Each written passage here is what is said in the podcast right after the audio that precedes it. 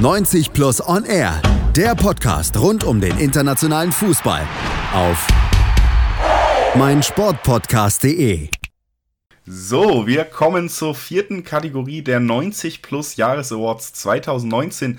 Die heißt Verlierer des Jahres und da werden drei Sachen vorgestellt, nicht nur Persönlichkeiten unbedingt, sondern eben auch Institutionen, Einrichtungen im Fußball, Vereine, die eben in dieser Saison großen Image-Schaden genommen haben, großen Schaden auf anderen Ebenen genommen haben, die eben im klassischsten Wortsinne Verlierer sind. Und einer, der leider zu dieser Kategorie zählt, das ist der ehemalige Bayern-Trainer Nico Kovac. Und weil wir hier unser Muster treu bleiben wollen, haben wir dem Nico den Nico gegeben. Ja, das ist sehr nett.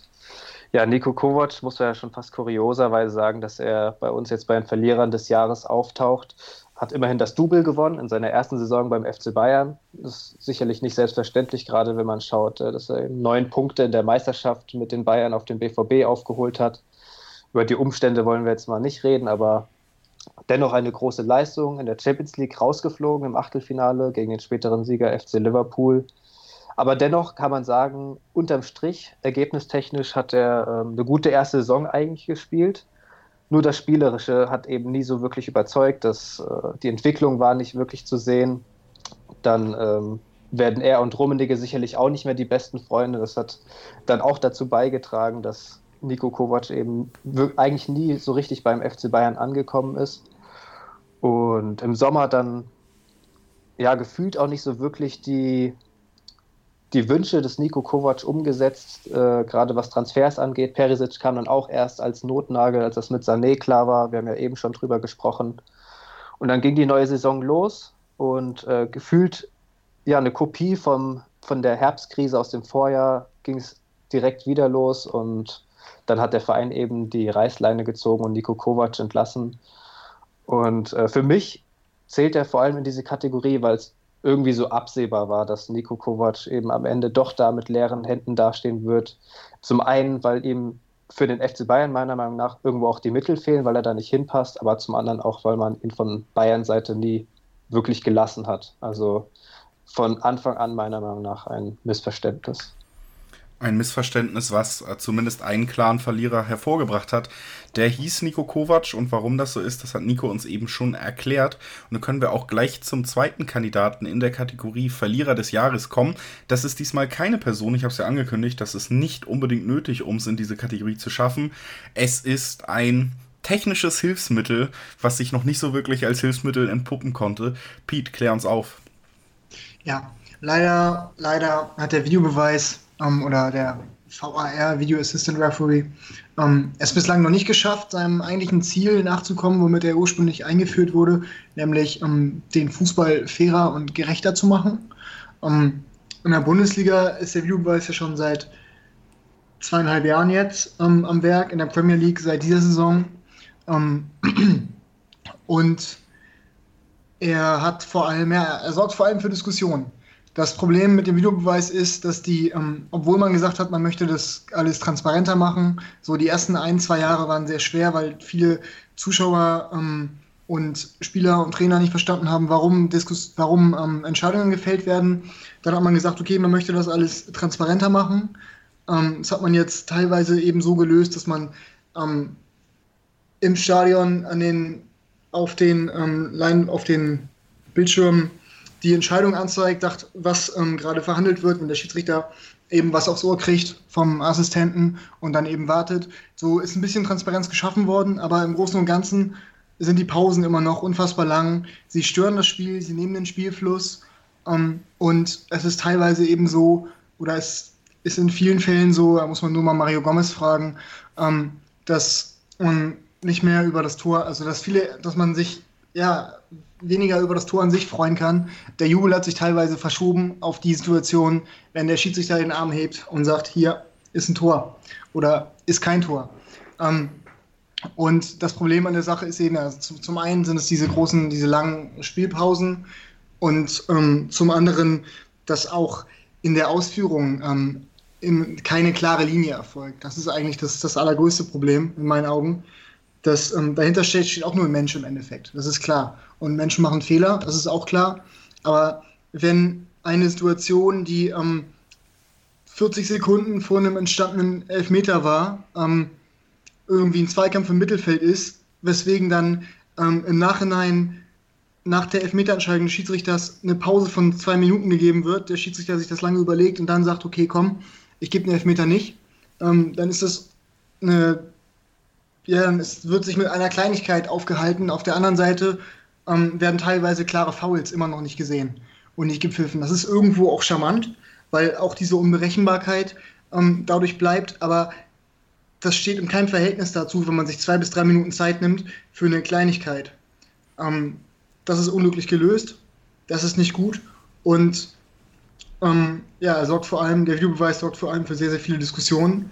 Und dazu kommt noch, dass er in Wettbewerben eben ähm, nicht konsequent eingesetzt wird. Ein Beispiel dafür ist, dass ähm, er beispielsweise in der Champions League in diesem Jahr flächendeckend eingesetzt wird, also vom in der Gruppenphase bis hin zum Finale und in der Europa League eben erst ab der K.O.-Runde. Ähm, das ist, ja, ist auch unglücklich gelöst, weil man spielt irgendwie europäischen Spitzenfußball und dann soll man den auch überall bringen. Ähm, ja, die aktuelle Ausführung ist, ist nicht gut. Man, wir haben gesehen, wie es funktionieren kann bei der WM 2018. Da ähm, waren die, die Entscheidungswege schienen sehr viel kürzer. Die Schiedsrichter haben den Hinweis aufs Ohr bekommen vom Videoschiedsrichter, haben dann schnell gehandelt. Die Entscheidungen waren transparent, es ging alles relativ schnell. Aber so wie es im äh, internationalen Clubfußball momentan gehandhabt wird, ist das ja einfach nur unglücklich und schadet dem Fußball viele gute Gründe, den VAR als Verlierer zu listen in unserer Aufzählung hier. Wir hatten jetzt einen Trainer, wir hatten ein ja, Hilfsmittel, ein etwas, was im weitesten Sinne mit Schiedsrichter zu tun hat. Und jetzt wenden wir uns noch einem Verein zu, bilden also die ganze Palette hier eigentlich beim Verlierer des Jahres ab und stellen die euch zur Auswahl. Der letzte, der es in die Auswahl geschafft hat, das ist der große AC Milan, Manu. Ja, der, wie wir es eben schon ähm, im Fall von Rebic gehört haben, ähm, in dieser Saison oder in diesem Jahr wirklich keine gute Figur abgibt. Ähm, die Rückrunde der letzten Saison ähm, beendete man dann auf Platz 5, verpasste die Champions League nur ganz knapp, ähm, trennte sich aber dann trotzdem von Gennaro Gattuso. Ähm, der Anspruch war einfach in die Champions League zu kommen und wenn man dann sieht, dass unter anderem der Stadtrivale Inter und auch noch Atalanta Bergamo vor Milan steht, dann ist das schon ein bisschen unglücklich für den großen Club. Ähm, die Vereinsführung hat sich eben überlegt, wir möchten gerne die Mannschaft weiterentwickeln, wir möchten eine Spielidee kreieren, die ein bisschen offensiver ist. Ähm, denn unter Gattuso hatten sie in 38 Spielen nur 55 Tore geschossen, das ist auch ein bisschen wenig.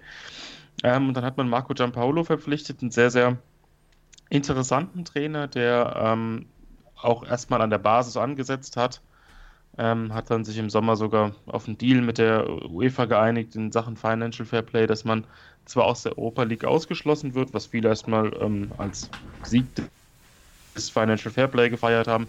Ähm, Im Endeffekt war es aber sehr kalkuliert von Milan.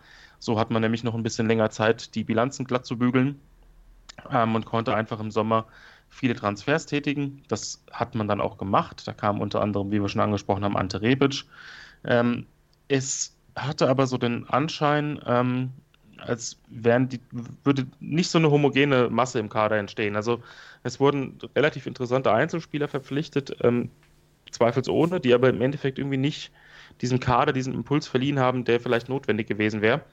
Ähm, und was bei großen Clubs, die ein bisschen ähm, ihrer, ihrer Geschichte hinterherlaufen, häufig der Fall ist, ist, dass man ungeduldig wird. Und nachdem es beim AC Mailand zu Saisonbeginn nicht so gut lief und ähm, das war eigentlich zu erwarten, weil man Gianpaolo eben Zeit geben muss, viele, viele neue Taktiken ähm, einzustudieren. Ähm, dann wurde man sehr ungeduldig und hat sich dann vom Trainer getrennt.